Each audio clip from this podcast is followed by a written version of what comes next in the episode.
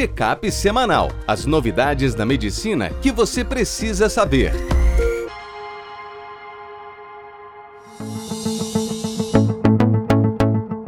Olá a todos, meu nome é Ronaldo Gismondi, eu sou editor-chefe médico do portal WebMed. Bem-vindos a mais uma edição do Check-up semanal com as novidades da medicina que você precisa saber para começar essa semana atualizado.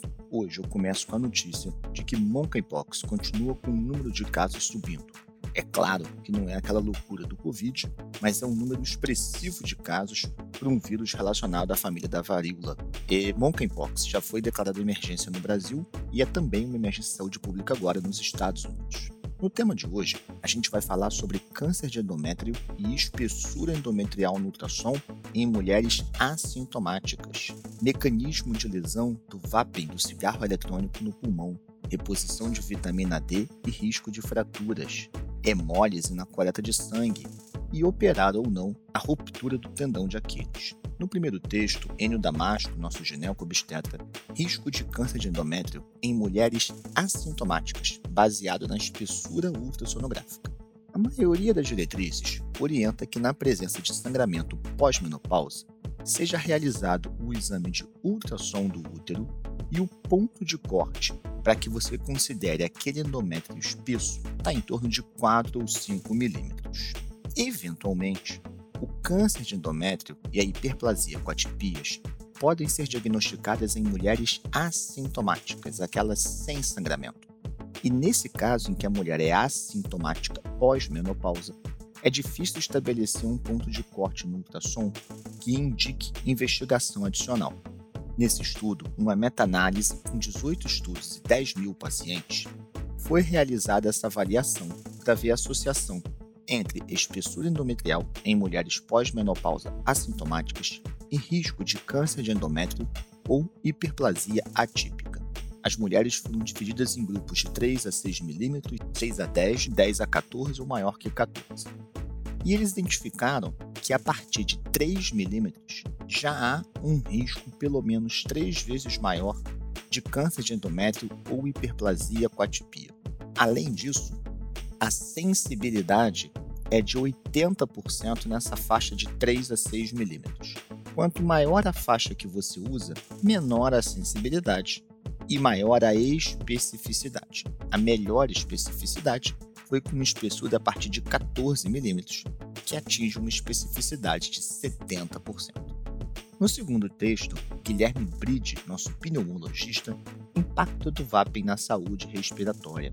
Apesar de oficialmente proibido no Brasil, o uso do cigarro eletrônico cresce entre os jovens. Nos Estados Unidos, 20% dos jovens já fumaram cigarro eletrônico em algum momento.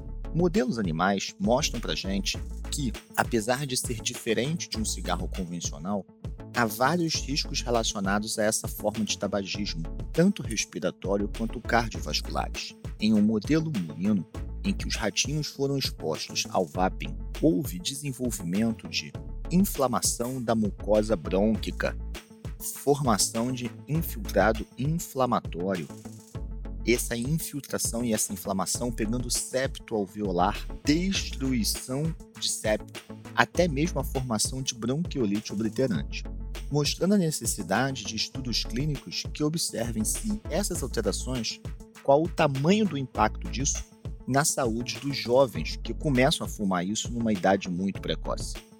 No próximo texto, Renato Bergalo traz para gente suplementação de vitamina D previne fraturas em adultos. Esse é um texto da New England em que 25 mil indivíduos, homens com mais de 50 anos, mulheres com mais de 55 anos nos Estados Unidos, eles foram selecionados mesmo sendo saudáveis. Esse é o ponto central do estudo. Ele não é um estudo com pessoas com osteoporose ou osteopenia. É um estudo com pessoas saudáveis. Nesse estudo, foi dada uma suplementação de vitamina D de 2 mil unidades por dia e observado o risco de fraturas em geral, fraturas vertebrais e fraturas do quadril. Eles observaram que a incidência de fraturas foi baixa, 769 entre 12 mil participantes, e a reposição da vitamina D não reduziu o risco de nenhum tipo de fratura, seja vertebral, seja do quadril. Lembrando que essa pesquisa foi feita com pessoas saudáveis que não tinham nem osteopenia. No próximo texto, Pedro Morales, nosso patologista clínico, hemólise. Quais as possíveis causas e como identificar? Aqui, o Pedro está falando para a gente da hemólise que acontece na coleta do exame de sangue. Alguns parâmetros laboratoriais são mais afetados pela presença de hemólise. Ele diz que a gente deve sempre suspeitar quando há hemólise dos valores do potássio, é o principal deles, mas também de TGO, TGP, fosfatase alcalina, gama-GT, bilirrubina, LDH, os outros eletrólitos como magnésio, fósforo, cálcio, a CK, a troponina, a glicemia e até mesmo o T4. Quando a gente tem hemólise, em 98% dos casos a causa está na coleta veias frágeis, contaminação da agulha com álcool, uma alta pressão negativa quando você aspira o sangue, um excesso de pressão quando joga no tubo, um enchimento incompleto do tubo e a velocidade excessiva de centrifugação são algumas das causas. Infelizmente, quando você tem uma hemólise clinicamente importante na coleta, vai ser necessário repeti-la. E para fechar, Rafael Hertal, nosso ortopedista, tratamento não cirúrgico da ruptura do tendão de Aquiles é equivalente à abordagem cirúrgica? Aqui também um estudo da New England multicêntrico e randomizado que comparou tratamento clínico, reparo aberto e cirurgia minimamente invasiva em adultos com ruptura do tendão de Aquiles. O desfecho era um score de pontuação para ruptura total e o risco de reincidência. Foram 554 participantes, divididos igualmente nos três grupos. Quando se avaliou o tal score de pontos para avaliar ruptura, não houve diferença.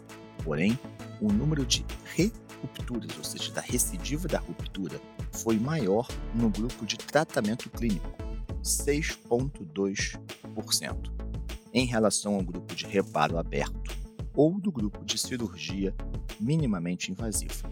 Por outro lado, a cirurgia minimamente invasiva teve associado a um risco maior de pequenas lesões de nervos periféricos, 5%, versus 2,8% no grupo aberto e 0,6% no grupo não cirúrgico.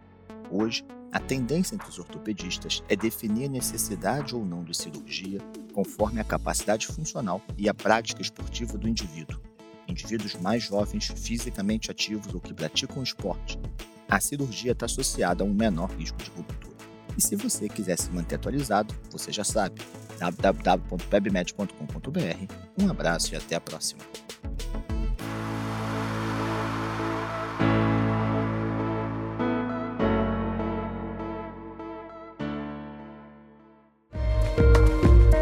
Este foi mais um check-up semanal com as novidades da medicina da última semana.